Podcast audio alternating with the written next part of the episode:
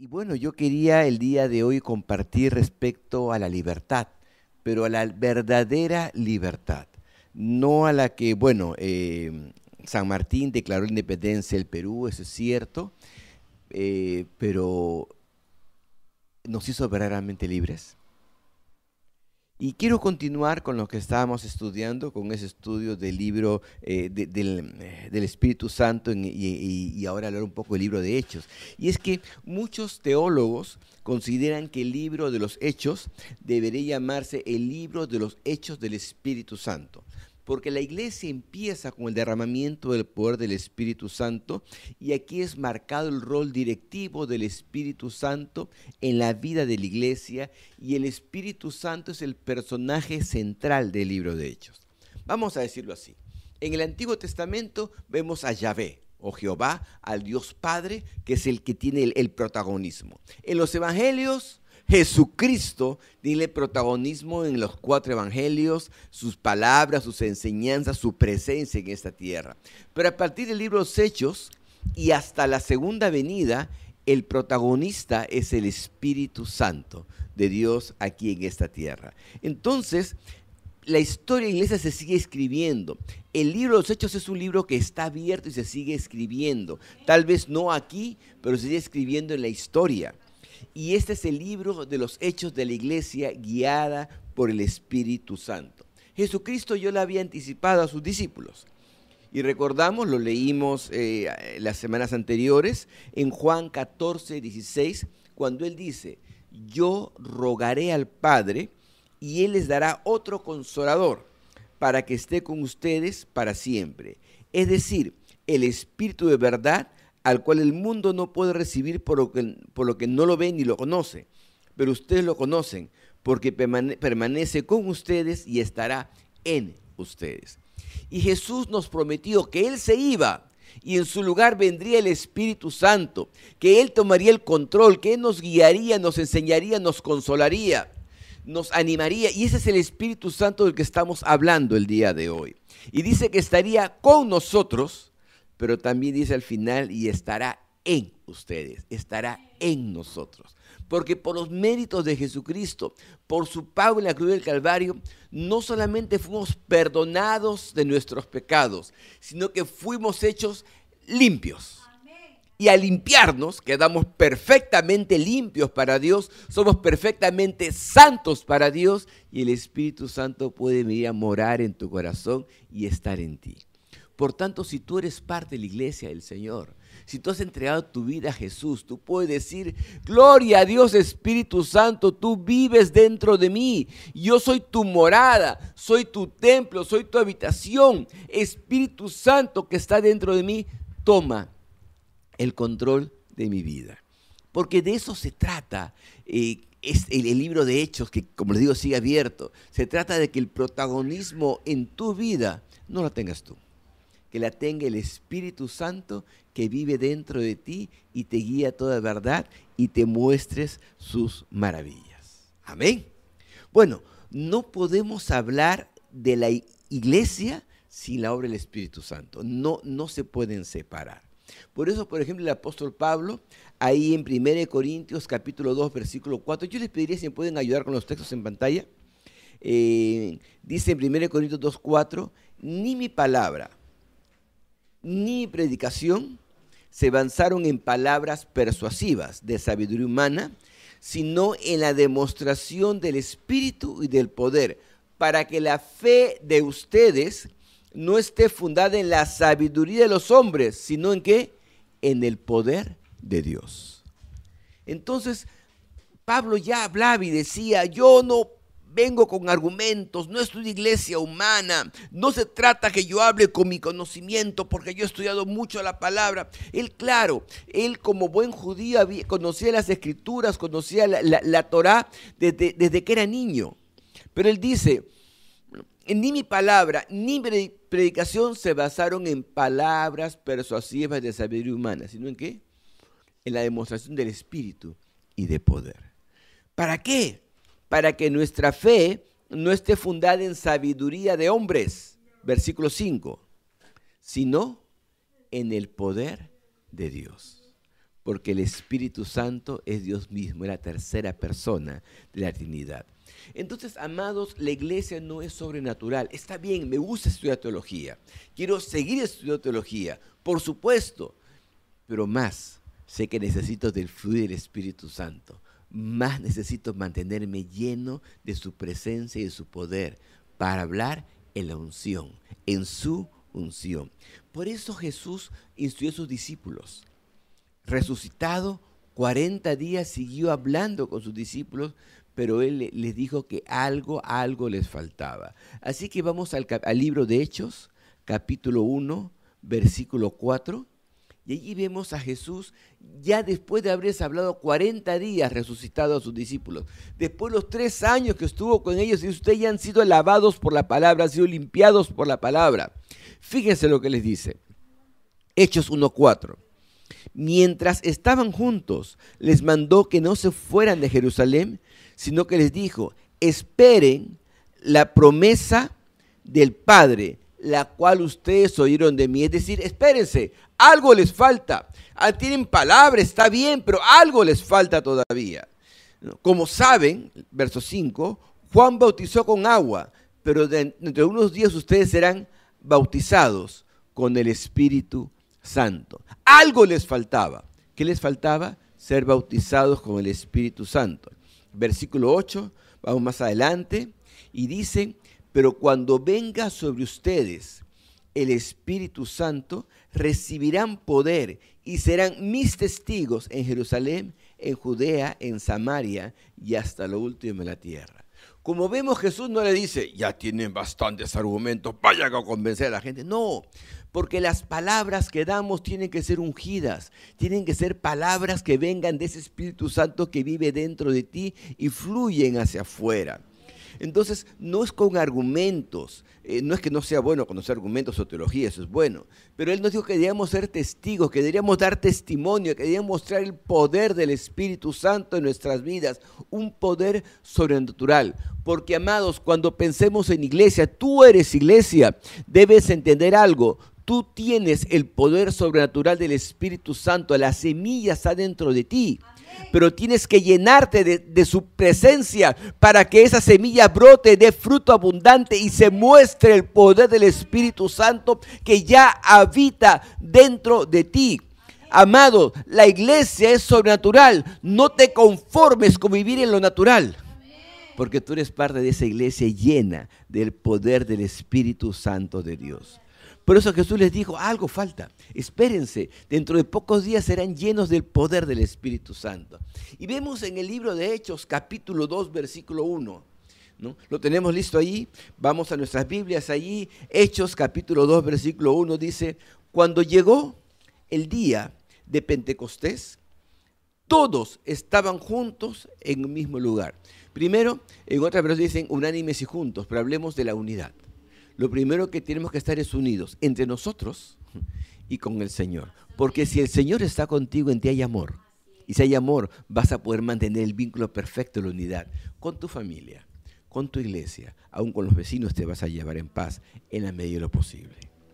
Verso 2, de repente un estrueno como de un viento vino del cielo y sopló, llenó toda la casa donde se encontraban entonces aparecieron unas lenguas como de fuego que se repartían y fueron a posarse sobre cada uno de ellos. Todos ellos fueron llenos del Espíritu Santo y comenzaron a hablar en otras lenguas según el Espíritu les llevaba a expresarse. Y este fue un primer milagro, porque ellos hablaran en lenguas humanas que, no conocían. Por eso es que lo que estaba alrededor, que venían de diversos pueblos, era la fiesta de la Pascua, en que venían millares, miles de miles de peregrinos a Jerusalén, y decían, oye, hablen la lengua que yo conozco, hablen mi lengua, no está hablando en hebreo, ni en arameo, está hablando en la lengua que yo vengo de tal sitio. Porque el Espíritu Santo les revelaba, fueron milagrosas esas lenguas, ¿para qué? Para dar testimonio. Por supuesto, también están las lenguas angelicales, que mencioné 1 Corintios capítulo 14, pero también hay lenguas humanas que milagrosamente se pueden hablar. Yo recuerdo eh, el caso de, una, eh, eh, la pastora Gloria, cuando estuvo en Japón, ella estaba adorando a Dios en lenguas y de repente alguien se le acerca y le dice, eh, ¿quién le enseñó eh, eh, digamos, esas expresiones? Porque en Japón, aunque todos hablan japonés, hay diferentes lugares que tienen características en su japonés y ella se quedó así perpleja porque no le entendió nada y estaba con una traductora y la traductora se quedó perpleja porque eh, la pastora Gloria estaba, eh, Ramayón estaba hablando, eh, según ella, en lenguas, adorando en lenguas, y lo que estaba haciendo era hablar en un japonés de una zona alejada del país, dando testimonio a una mujer que había ido a la iglesia en Japón, cuando estuvo, el que estuvo por allá, solamente para ver qué pasaba en la iglesia. Y por el testimonio de lo que le dijo a la pastora Gloria, sin saber en lenguas, eh, eh, según, Pastora Gloria adoraba en lenguas y lo que estaba haciendo era hablar en un japonés, como les digo, esta mujer se entregó a Cristo. Y tantos testimonios de esto se siguen dando, así como eh, hace dos mil años en Pentecostés se siguen dando en este tiempo. Miren, ellos estaban en tiempos de oración, de unidad, y ahí se manifestó sobre ellos el Espíritu Santo de forma sobrenatural. Y aquellos que estaban en ese aposento alto, sí, unánimes y juntos, pero con temor el Espíritu Santo les dio valentía. Y en esa valentía levantaron su voz y comenzaron a predicar de tal forma que salieron a las calles y en ese primer discurso tres mil personas se entregaron a Cristo. De un momento a otro. ¿Por qué? Porque no era palabra humana, sino palabra ungida de parte de Dios. Dice Hechos capítulo 2, versículo 38 sí, ahí en este primer discurso del apóstol Pedro y dice, y Pedro les dijo, arrepiéntanse y bautícense todos ustedes en el nombre de Jesucristo para que sus pecados les sean perdonados. Entonces recibirán el don del Espíritu Santo. Entonces aquí vemos requisitos. Lo primero es que ellos debían arrepentirse. ¿no? Y bautizarse para que sus pecados les sean perdonados, entonces recibirían el don del Espíritu Santo. Miren, el arrepentimiento es fundamental, porque el arrepentimiento es un reconocimiento de mi debilidad, de mi dependencia y necesidad de Dios. Este arrepentimiento es humildad. cuando nos arrepentimos y cuando podemos llegar ante la presencia de Dios diciendo, yo he fallado, yo he pecado, Señor. Espíritu Santo, hasta aquí yo he querido manejar las cosas a mi manera, pero entiendo que yo no lo hago bien, que tú eres el Señor, toma tú el control de mi vida. El Espíritu Santo que, que mora dentro de ti, si tú has entregado tu vida a Jesús, va a tomar más poder, más poder, te va a comenzar a controlar y te va a empezar a guiar. Amén. Gracias. Dice el verso 39 porque la promesa es para ustedes, escucha, es para ustedes, para sus hijos y para todos los que estén lejos y para todos aquellos a quienes el Señor nuestro Dios llame. Entonces, ¿para quién es la promesa? ¿Solamente para los que estaban ahí? No, es para su descendencia y para todos aquellos a quien el Señor llame. Así que si el Señor te ha llamado, si Señor te ha llamado a ti, esta promesa es para ti. Y vas a recibir al Espíritu Santo, el don del Espíritu Santo en ti, para que puedas vivir un evangelio sobrenatural con poder de Dios. Así que esta promesa es para ti, para tus hijos y para todos aquellos que el Señor llame. Les hablé que aquel día, en ese poderoso momento, tres mil personas se entregaron a Cristo.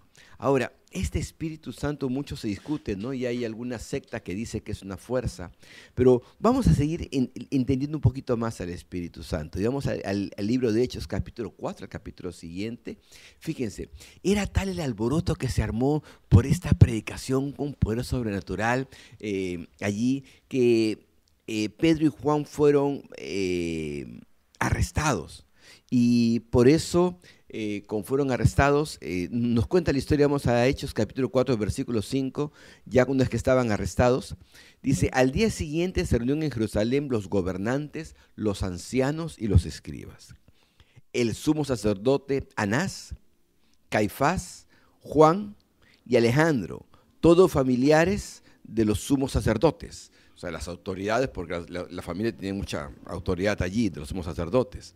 Pusieron en medio de ellos a Pedro y Juan y les preguntaron, ¿con qué autoridad o en nombre de quién hacen ustedes esto? Ajá, ¿con qué autoridad en nombre de quién? Y entonces Pedro, lleno del Espíritu Santo, les dijo, gobernantes y ancianos del pueblo, y comenzó su discurso.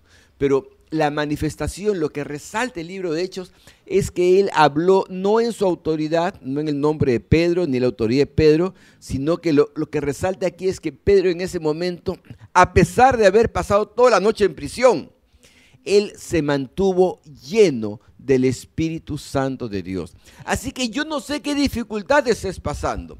Yo no sé qué problema estés viviendo en este momento. Lo que sí te digo es, sea cual sea tu circunstancia, un problema de salud, un problema de familia, un problema económico, un problema existencial, no sé qué problema tengas.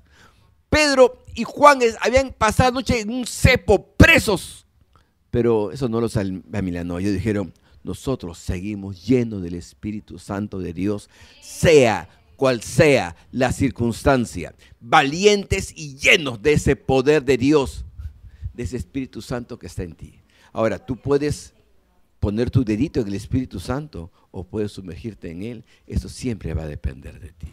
Pero la autoridad que, con que ellos hablaban era autoridad de estar llenos del Espíritu Santo de Dios. Y fíjense, este Espíritu Santo es, tenía tanta autoridad, se manifestaba con tanto poder en la iglesia de aquel tiempo y en la iglesia de este tiempo. Y muchas veces tú sin saberlo estás siendo castigado por el Espíritu Santo por desobediencia a Dios. Porque Él sigue teniendo autoridad. La tuvo en aquel tiempo, la tiene ahora. Y fíjense, una de aquellas manifestaciones en Hechos, seguimos la historia, eh, Hechos capítulo 5, versículo 1. Vamos a leer ahí la historia, dice Hechos 5, 1. Pero un hombre que se llamaba Ananías, junto con Zafira, su mujer, vendió un terreno y con el consentimiento de ella sustrajo algo del dinero que recibió y así llevó sobre una parte y le entregó a los apóstoles.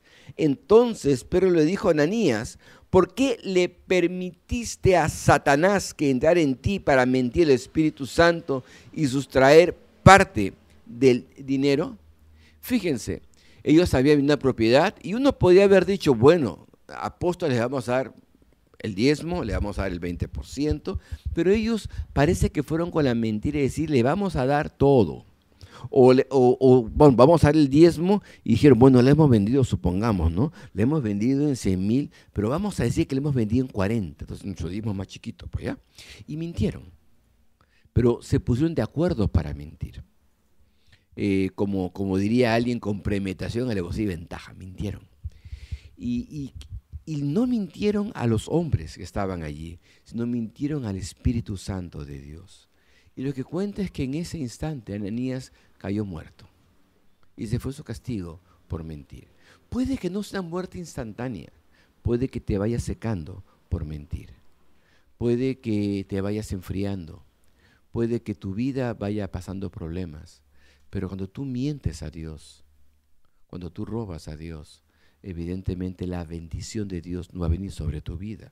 Y allí en el versículo 9, Hechos 5, 9, vino la esposa después, sin saber lo que había pasado, al rato. Y Pedro le dijo entonces, ¿por qué se pusieron de acuerdo para poner a prueba el Espíritu del Señor? Mira, allí vienen los que fueron a sepultar a tu marido, ellos te sacarán a ti también. Y en ese momento cayó fulminada. Porque, porque el, el Espíritu tiene poder para bendecir tu vida, pero también tiene poder para castigarte. Y muchas veces vivimos dificultades y problemas y decimos, no entiendo por qué. Yo te hago una pregunta. ¿Estás siendo totalmente honesta con Dios y con los hombres? ¿Hay integridad en tu vida?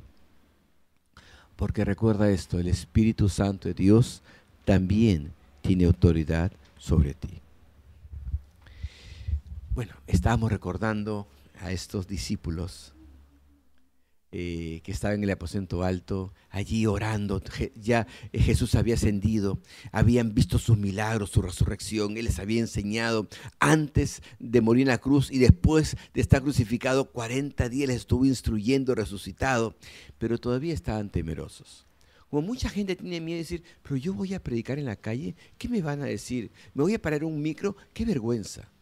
Pero cuando tú estás lleno del Espíritu Santo de Dios, no tienes miedo de predicar en el micro. ¿Cuántas veces se predica en los micros? De predicar en la calle, de hablar de Dios en donde estés, en tu trabajo, en el mercado, donde quiera que estés, hablar con, con, el verdulero, con el, el, de la bodega, con el del grifo, con toda persona hablar del Espíritu Santo de Dios, porque cuando tú te llenas, ese temor se va.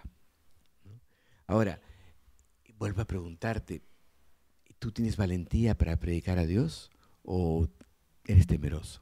Te digo así, es, te vuelvo a repetir la pregunta en otra perspectiva. ¿Tú estás lleno del Espíritu Santo de Dios? ¿Tú estás lleno del Espíritu Santo de Dios o solo estás salpicadita? Pues si estás salpicadita del Espíritu Santo de Dios, vas a tener temor, pues. O como dice mi hija que está allí, o has metido solo el piececito en el agua y no te has sumergido. Porque solamente tienes el piececito en el Espíritu Santo de Dios, claro que vas a tener miedo. Claro que vas a ser temeroso.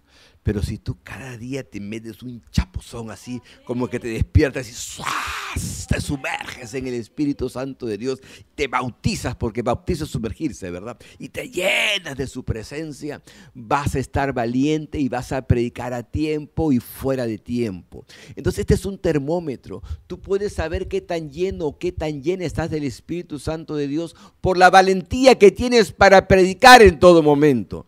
Pero tú dirás, no, es que ese no es mi llamado. Perdóname, es un llamado de todos los cristianos. Y, tú, y si tú nos dices que no es tu llamado es porque no eres cristiano. Y si eres cristiano ese es tu llamado. Ahora, la pregunta es, ¿tienes la valentía para hacerlo? Y si no la tienes, reconócelo. Y dile, Espíritu Santo de Dios, no tengo la valentía para predicar porque no te he buscado lo suficiente para llenarme. Estoy salpicadito de ti, he metido solo en mi pie en el Espíritu Santo, pero Señor, yo creo que eso tiene que cambiar. Así que yo declaro ahora que me voy a llenar de ti, me voy a sumergir en ti y voy a ser valiente para predicar tu palabra a tiempo y fuera de tiempo. Te voy a buscar cada mañana, levantarme para predicar con autoridad y con poder donde quiera que esté, en mi trabajo, en mis estudios, en el camino, en la tienda, donde quiera que ande en Jerusalén, en Judea, en Samaria, hasta lo último de la tierra. Voy a hacerte famoso, mi Jesús. Voy a hablar de tus maravillas. Voy a ser testigo tuyo porque voy a estar lleno de tu poder y de tu presencia. Amén. Gloria a Dios. Bueno, vamos a ver a alguien que estaba predicando aquí en Hechos capítulo 7, versículo 54. Tenemos ahí la historia de Esteban. Esteban era uno de los diáconos eh, que, fue escogido para atender las mesas, uno de los siete diáconos. Pero Esteban era un hombre lleno del Espíritu Santo de Dios. A él no le importaba el cargo, a él le importaba estar lleno del Espíritu Santo de Dios. Y dice, por eso, Hechos 7, versículo 54, Esteban estaba predicando en las calles estaba declarando una visión que había tenido, ya lo estaban rodeando para ejecutarlo eh, los judíos, y Hechos 7:54 dice, cuando ellos oyeron a Esteban decir esto, se enfurecieron tanto que hasta les rechinaban los dientes. Y de una visión que habían tenido. Pero Esteban, lleno del Espíritu Santo, levantó los ojos al cielo y vio la gloria de Dios y a Jesús a, su derecha. Entonces dice, veo los cielos abiertos y que el Hijo del Hombre está a la derecha de Dios. Esta visión, esta autoridad, esta seguridad, este poder de Esteban lo tuvo porque él estaba, como dice el verso anterior, lleno del Espíritu Santo de Dios. Pero cuando tú te llenes del Espíritu Santo de Dios, vas a ver sus maravillas, sus señales. Poder de lo alto va a fluir a través tuyo. Milagros, señales y prodigios se han de manifestar. Así que en ese momento digo, hay una dama que está con cáncer. Yo le te digo a ti que estás en el hospital ahora, recibe en este momento en el nombre del Espíritu Santo de Dios la sanidad divina Todo malestar sobre tu cuerpo ahora desaparece en este momento en el nombre de Jesús. Y los médicos se van a sorprender del milagro que va a ocurrir, porque somos una iglesia llena del poder del Espíritu Santo de Dios y podemos declarar las maravillas del Señor. Podemos ser testigos de Cristo en poder. Y este poder, esta sanidad es para dar testimonio que Jesucristo es Señor para la gloria de Dios Padre. Amén. Recibe la sanidad en el nombre de Jesús. Porque esa es la iglesia sobrenatural en la que vivimos. Una iglesia llena del poder de Dios. Miren, Esteban después de estas palabras fue apedreado hasta la muerte. Él no le importó. Porque cuando tú eres lleno del Espíritu Santo de Dios, recuerda las palabras de Pablo, cuando él dice que el vivir es Cristo, hacer la obra de Cristo, y el morir ganancia. Porque si me muero, me voy con Él, pues, al mejor lugar, a mi meta, mi propósito, estar con Cristo. Porque de todos modos, algún día voy a morir. Tengo cincuenta y tantos años. ya.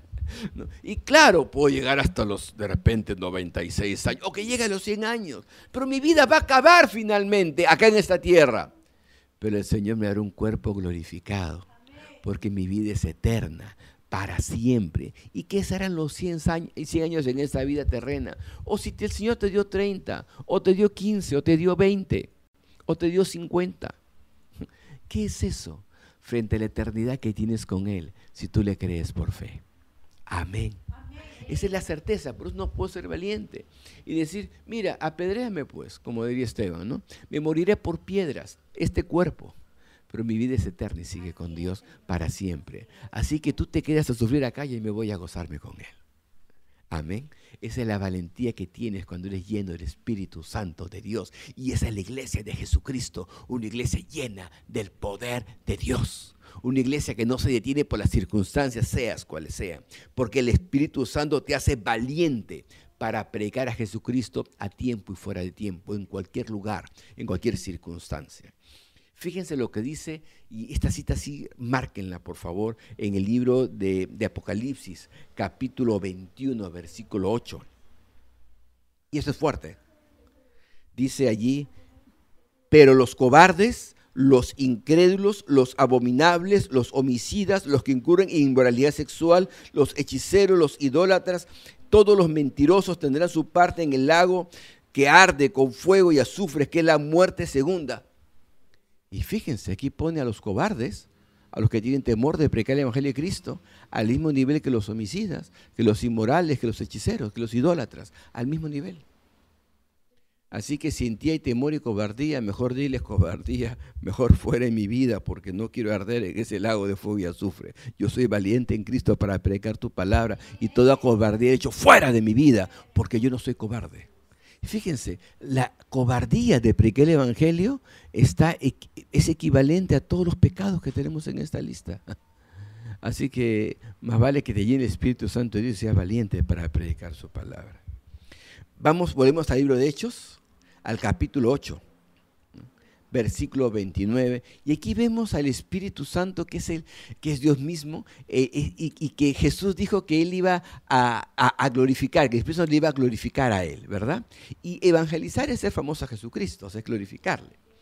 Hechos 8, 29, tenemos aquí a Felipe, eh, y dice, el Espíritu le dijo a Felipe, acércate y júntate a ese carro. Y en ese carro, en el desierto, estaba el etíope eunuco, ministro de la reina Candace. ¿no? Y este hombre, que, estaba, eh, que había ido a Jerusalén a adorar, según los rituales del Antiguo Testamento, escucha a Felipe Felipe le explica la palabra con por el Espíritu Santo y este ministro de la reina, un hombre importante, influyente, poderoso, que seguramente estaba con toda una escolta porque era un hombre muy rico, eh, un ministro de Estado, él no podía viajar solo por el desierto, era muy peligroso. Así que él detiene el carro y, en ese momento le dice a, eh, a, este, a Felipe, yo creo, ¿qué impide que sea bautizado? Es bautizado y el verso 39 Hechos 8:39, dice, cuando salieron del agua, el Espíritu del Señor se llevó a Felipe y el único no volvió a verlo, pero siguió su camino lleno de gozo. Felipe fue llevado, fue arrebatado por el Espíritu, se lo llevó a otro lugar porque ya cumplió su misión ahí. El poderoso Espíritu Santo de Dios se lo llevó. Ahora, Este hombre es importante porque hasta aún ahora existe iglesia cristiana en Etiopía, fundada por el testimonio de este hombre. Ellos dicen que recibieron el evangelio de Felipe, y lo que aquí la Biblia cuenta, hasta nuestros días. Y esta iglesia ha sido perseguida, ha, sido, eh, ha habido asesinatos, pero siguen firmes por el testimonio de Felipe y por este pequeño hecho que nosotros vemos aquí en el libro de Hechos. ¿De acuerdo? No hay avivamiento sin derramamiento del poder del Espíritu Santo de Dios. Y no hay avivamiento si primero tú no te llenas del poder del Espíritu Santo de Dios. Así que el avivamiento empieza cuando tú decides llenarte del poder del Espíritu Santo de Dios. El avivamiento empieza en tu corazón con el Espíritu Santo y allí comienza a repartirse, a derramarse, pero empieza por ti, porque tú le creas. Fíjense la importancia de recibir el Espíritu Santo y de ser lleno de él. Recordamos la conversión de, Saulo de Tarso, conocido como el apóstol Pablo. Cuando él está caminando a Damasco, tiene una visión. Y esta visión hace que él quede ciego tras esta experiencia. Y entonces el Señor envía a Ananías. Y Hechos capítulo 9 versículo 17, nos vamos a ver el resumen, ¿no? nos cuenta esa historia. Hechos 9, 17 dice, Ananías fue y una vez dentro de la casa le impuso las manos y le dijo, hermano Saulo, el Señor Jesús que se te apareció en el camino por donde venías, me ha enviado para que recobre la vista y seas lleno del Espíritu Santo de Dios. Ananías fue enviado con una misión. Primero, imponer manos para que Saulo recobre la vista. Pero lo segundo, para que sea lleno del Espíritu Santo de Dios. Porque si Saulo no era lleno del Espíritu Santo de Dios, no iba a tener la valentía de realizar el ministerio grande que llegó a ser. Versículo 18 dice, al momento sus ojos, de los ojos de Saulo cayó algo que parecían como escamas y éste recibió la vista, luego que se levantó, fue bautizado. Fue a bautizarse de frente, decir, está bien. ¿no? Y el Espíritu Santo comenzó a obrar de forma extraordinaria en el apóstol Pablo. ¿Y cuántas cartas de él tenemos en esta Biblia que estudiamos todo el tiempo? Y esto porque él fue lleno del Espíritu Santo de Dios. Luego tenemos ahí capítulo eh, siguiente, a Pedro predicando en la casa del centurión romano y dice Hechos 10, 44, mientras Pedro les hablaba así, el Espíritu Santo cayó sobre todos los que escuchaban. Pedro estaba en la casa de un centurión, eh, no eran judíos, eran gentiles, ¿no? los que no eran judíos. Y, ahí hubo una manifestación increíble porque todavía Pedro estaba con la idea, no, yo tengo que predicar solamente a los judíos, ellos no son judíos. Sin embargo, manifiesta que el Espíritu Santo cayó sobre los que escuchaban. Quiere decir que hubo algo, algo visible, una experiencia que le mostró a Pedro que ellos habían recibido el Espíritu Santo en ese momento. No sé si fueron lenguas, no sé si cayeron en descanso, no sé si saltaron, pero evidentemente había manifestaciones grandes del poder. Cuando Simón el mago también ve estas manifestaciones, les ofrece dinero para que cuando él imponga manos el Espíritu Santo se derrame, porque algo ocurría en ese momento, un hecho sobrenatural ocurría en la gente, había manifestaciones visibles del poder de Dios. Así que, amado, por eso es que extraño yo los cultos presenciales, esos momentos hermosos en que podemos, una cosa es que tú tengas una experiencia privada en tu cuarto, y es bueno y necesario y hermoso, pero más bello es cuando esa experiencia tú la tienes en público. Y otros ven y dicen, wow, ¿qué pasó aquí? Y cuando otros sienten esa presencia del Espíritu Santo. Yo recuerdo que alguna vez fui a buscar a mi enamorada a la iglesia porque ella se había entregado a Cristo cuando vimos, recién habíamos empezado a salir como enamorados y ella se entregó a Cristo. Fue una Semana Santa. Así que yo fui a chequearla, cuidarla, recogerla en la iglesia y de un de jóvenes y ahí hubo un hermoso herramienta del Espíritu Santo de Dios y ella me dijo a la salida, ya cuando estábamos en la calle, así con su carita, ¿y qué te pareció? Y yo le dije, mm, bien, bien, bien, así como con cara de, de resistirme. Y le dije, pero tengo que reconocer que en ese lugar hay magnetismo Porque yo había sentido algo, era la presencia del Espíritu Santo, era el poder del Espíritu Santo de Dios. Ella me dijo, no, es el Espíritu Santo. Y yo terco le dije, eso es magnetismo. Ella tuvo la sabiduría de quedarse callada. Pero lo que sí les digo es, yo sentí algo. Era incrédulo, pero yo sentí algo. Porque las señales y las lenguas, dice la Biblia, que son señales para los incrédulos. Así que no tengamos temor en las comunidades a orar en lenguas delante de los incrédulos, porque son señales para ellos. Cuando yo vi esta manifestación y la sentí, dije, mm, algo hay aquí. Y comencé a observar con más detenimiento, comencé a buscarlo, porque yo había sentido algo en ese lugar, había sentido algo en mi cuerpo. Yo le llamé magnetismo, pero realmente era la, la presencia del Espíritu Santo de Dios. Y vamos avanzando un poco más la historia y vamos a ver cómo se manifiesta la autoridad del Espíritu Santo. Ya pocos minutos más. Eh, Hechos 13, verso 2 dice, como ellos servían al Señor y ayunaban siempre, el Espíritu Santo dijo, apártenme a Bernabé y a Saulo porque los he llamado para un importante trabajo estaban aquí los líderes de la iglesia de Antioquía, una iglesia grande, e influyente entonces, en Hechos 13, versículo 2. Y allí el Espíritu Santo les dijo, apárteme a Bernabé y a Saulo, porque los he llamado para un importante trabajo. ¿Lo tenemos en pantalla? Versículo 13. Así, después que todos ayunaron, lloraron, les impusieron las manos y los despidieron. Luego continúa el versículo 14. Bernabé y Saulo fueron llevados. Versículo 14. Bernabé y Saulo fueron llevados por Espíritu Santo a Celucia y de allí navegaron a Chipre. Entonces, a ver, a ver, ahora sí, ¿no? Eh, fueron llevados por el Espíritu Santo. Entonces el Espíritu Santo es el que los dirigía, el que los llevaba, el que tomaba autoridad sobre ellos. Dice allí, dijo el Espíritu Santo.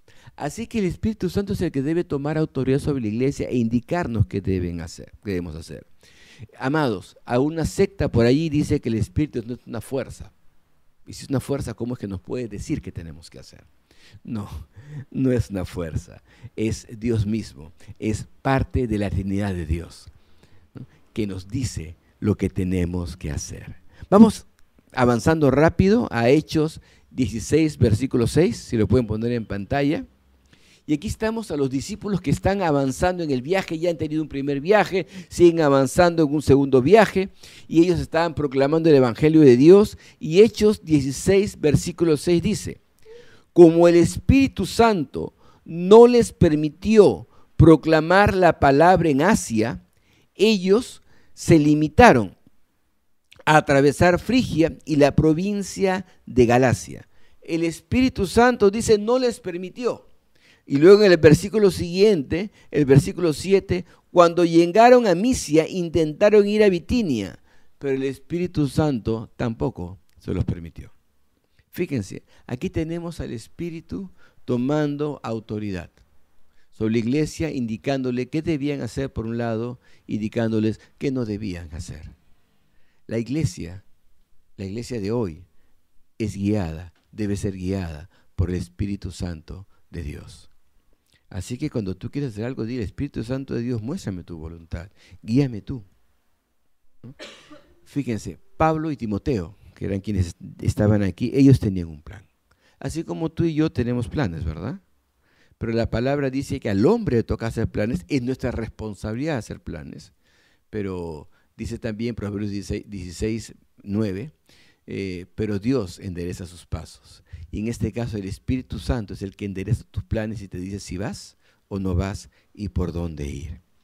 Así que tus planes debes siempre someterlos al Espíritu Santo de Dios y que Él te diga a dónde ir y a dónde no ir. Él tiene autoridad sobre la iglesia. Y los hechos del Espíritu Santo se siguen escribiendo con tus acciones, con las cosas que tú haces. Tú, hijo de Dios, tú que tienes al Espíritu Santo dentro de ti, tú eres la iglesia. Y la historia de iglesia se sigue escribiendo. cuando tú evangelizas, pastoreas, oras, impones manos, milagros ejercen a través tuyo, pero necesitamos de su poder, de su unción para hacer una iglesia con poder, una iglesia influyente que transforme el Perú.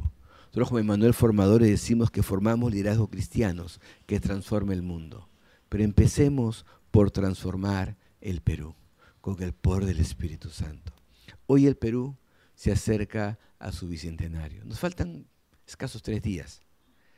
En el discurso, San Martín dijo, somos libres. Eh, pasamos de ser gobernados por funcionarios españoles idólatras a ser gobernados por terratenientes criollos idólatras también. Eh, eran los dueños del Perú, los injustos dueños del Perú, que hacían con el poder que tenían lo que convenía a ellos. Así que siempre me he hecho la pregunta, ¿somos realmente libres, políticamente libres?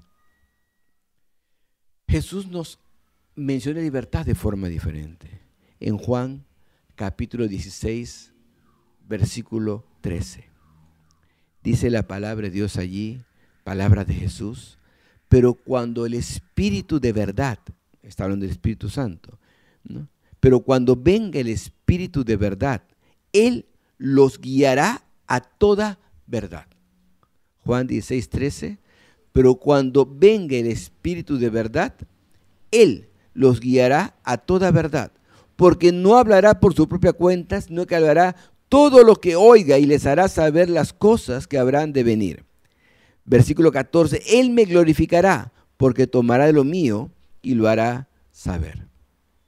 Él es el Espíritu de verdad y nos guiará a toda verdad.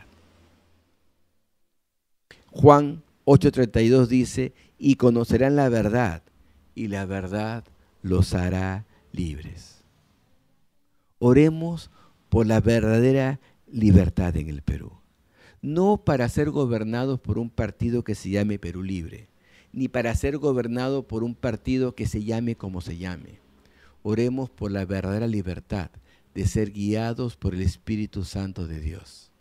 Un país en el que no hay injusticia. Un país lleno de amor. Un país unido y en paz. Porque conoceremos la verdad y la verdad nos hará verdaderamente libres. Oremos para que el Perú se someta al Espíritu Santo de Dios, al Espíritu de verdad, y goce de su libertad, de la verdadera libertad. Y yo les quiero pedir de forma especial que oremos por la futura primera dama del país, por Lilia Paredes. Ella es una cristiana con fuertes convicciones, que nunca ha tenido temor de declarar su fe en público y de hablar de Dios en público en toda presentación que ella haga. Ella es cristiana de un pequeño poblado, pero con una valentía muy grande. Oremos para que ella tenga influencia real allí en Palacio y Gobierno, para que sea una mujer de oración, una mujer de clamor, una mujer que se levante de madrugada a doblar rodillas y orar por su esposo, por el futuro presidente, que se levante a orar por sus hijos, una mujer que ore por los ministros de Estado, una mujer que ore por el Congreso, una mujer que ore para que el Perú sea guiado por el Espíritu Santo de Dios, para que su esposo, que sé que iba a la iglesia, lo que no sé si era un cristiano de convicciones porque él no ha hablado de Dios y su la lo fuera muy tibia, para que se vuelva un cristiano valiente, lleno de la unción, del poder del Espíritu Santo de Dios y se ha guiado a toda verdad para que nos haga un país libre verdaderamente. Sé que hay una amenaza muy fuerte sobre el Perú. Sé que hay una amenaza de comunismo en el Perú. Y nosotros teológicamente, doctrinalmente, somos opuestos al comunismo, que destruye las libertades individuales, un comunismo que dice que la, fe es el opio del pueblo. Somos opuestos doctrinalmente a ellos. Pero tenemos en esta mujer un instrumento que Dios puede usar para cambiar la historia del Perú. Así que iglesia, oremos, unámonos en oración para que el Perú tenga una historia diferente y sea verdaderamente libre. Proverbios 29.2 dice, cuando los justos triunfan, el pueblo se alegra. Cuando gobierna el impío, la gente gime. Oremos para que este gobernante no sea un impío, sea un hombre justo en la justicia de Dios, que sea un hombre justo por los méritos de Cristo y que permita que el Espíritu Santo de Dios tome el control de su vida y guíe sus pensamientos. Que no sea la doctrina de un partido político, que sea la doctrina de Jesucristo la que gobierna esta nación. Esa es mi oración, que en este bicentenario el Espíritu Santo de Dios haga un milagro en esta nación y seamos gobernados por Él. Que Jesucristo sea el patrón del Perú. Y todo este pueblo doble rodillas ante el Dios verdadero. Y su bendición y su prosperidad se derrame abundante sobre esta nación tan dividida.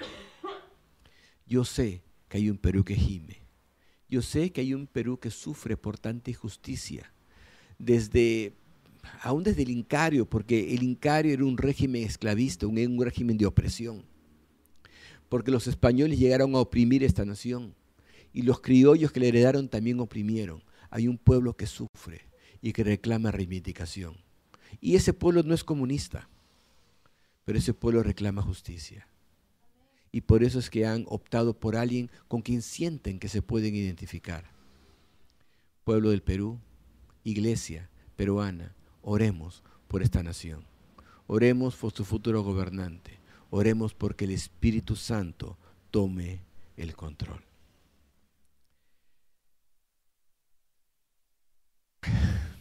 Amados, son 200 años como nación, pero esta labor no es una labor solamente del gobernante, es una labor tuya, de cada peruano, estemos donde estemos, tenemos una responsabilidad con la nación. Y esta responsabilidad tiene que ver con ser guiados por la verdad. Porque tú seas justo, aun cuando pagues tu pasaje en el micro. Si no te cobró el, cobrador y tú dices, hoy que vivo soy, yo no pago. No, sé justo y paga lo que tienes que pagar. Si alguien te dio un vuelto de más, pues da la diferencia. Nunca maltrates a nadie porque piensas que de repente no es culto o culta como tú, o porque se ve diferente, o porque se viste diferente, o porque se ríe diferente porque todos somos creación de Dios. Es cierto, no todos somos hijos de Dios, pero somos creación de Dios con dignidad. Y tú tienes que respetar y tienes que amar a tu prójimo como a ti mismo y no maltratar a nadie. Porque este país está dividido por el maltrato, está dividido por humillación. Así que no seas parte de la división, sé parte de la unidad.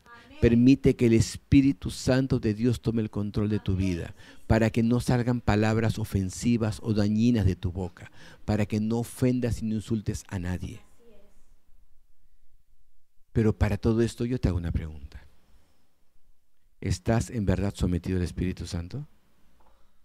Y no te digo solamente por esta cuestión política, en las decisiones que tomas cada día con tu esposa, con tu trabajo, con tus actividades de día a día ¿Estás buscando agradar a Dios en lo que haces? Te despiertas y dices, Señor, lo que yo hago hoy día es para agradarte. Vas a trabajar diciendo, Señor, mi boca tiene que estar llena de ti, proclamarte. Voy a ser justo en mi trabajo, voy a ser de bendición para los demás.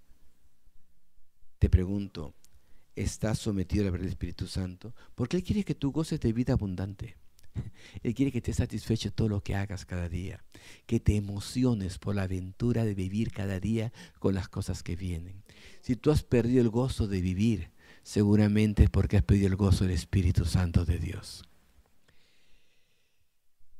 Él quiere darte su bendición y Él quiere llenarte. Si tú buscas a Dios y te llenas de su gozo, bien por ti, pero sabes algo, siempre puede ser mejor. Algo que aprendí por experiencia, que hoy día tengo que ser mejor persona que ayer. y mañana mejor que hoy. Y cada día busco agradarle más. Porque sé que voy a ser imperfecto, voy a cometer errores, pero busco ser cada día mejor para agradar a mi Dios. Porque estoy enamorado de Él y porque quiero estar más lleno y más lleno y más lleno de Él. Así que si tú reconoces que tienes temor, yo te digo es que no está lleno el Espíritu Santo de Dios. Y dirás, pero yo hice mi decisión por Cristo, soy hijo de Dios. Probablemente pero aún no está lleno de Él, porque si lo estuvieras, te darías cuenta a cada instante. Así que yo te animo en este momento a que tú le pidas ahora, pero no solamente hoy día, porque la llenura la tienes que buscar cada día y a cada instante. Que le pidas estar lleno de su presencia. Le digas así simplemente, Espíritu Santo de Dios, perdóname, porque yo he hecho cosas que te han entristecido porque no te he buscado como debí buscarte. Perdóname porque no estoy totalmente lleno de ti. Porque hay momentos en que quiero tomar el control de mi vida y hacerte un lado. Señor, en este momento te pido perdón. Abro mi boca y declaro, Espíritu Santo, lléname. Yo quiero morir para que tú vivas en mí. Muera mis deseos, a mi yo para que seas tú tomando el control.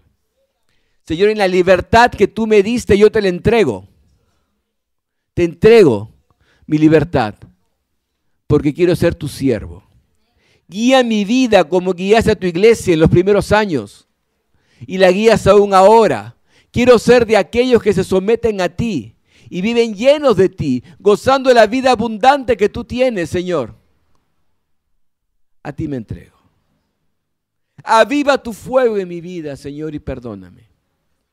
Gracias. Gracias, Santo Espíritu de Dios. Cada día quiero vivir lleno en ti, en tu poder y tu gloria. Y si tú estás aquí participando y te sientes confundido porque no sabes de qué estoy hablando, tal vez es porque no has entregado tu vida a Jesús. Así que dile ahora, Jesús, perdóname porque he vivido a mi manera, haciendo las cosas como yo quería y pensaba. Pero en este momento entiendo que no soy yo, que eres tú. El importante. Así que te entrego mi vida.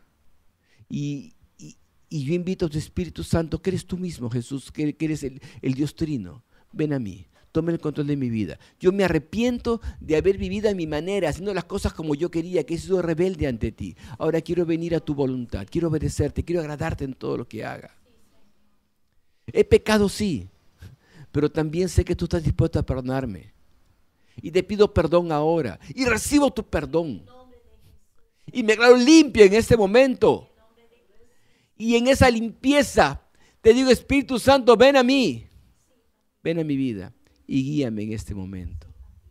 Pero no solamente ven a mí, sino que quiero llenarme. Quiero sumergirme en ti.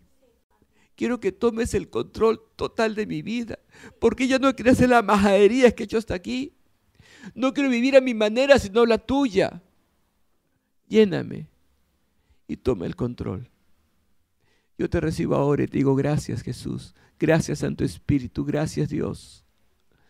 Todo mi ser es tuyo, todo es para ti y por ti. Bendito sea tu nombre. Bendito seas. Amén. Amén. Amén.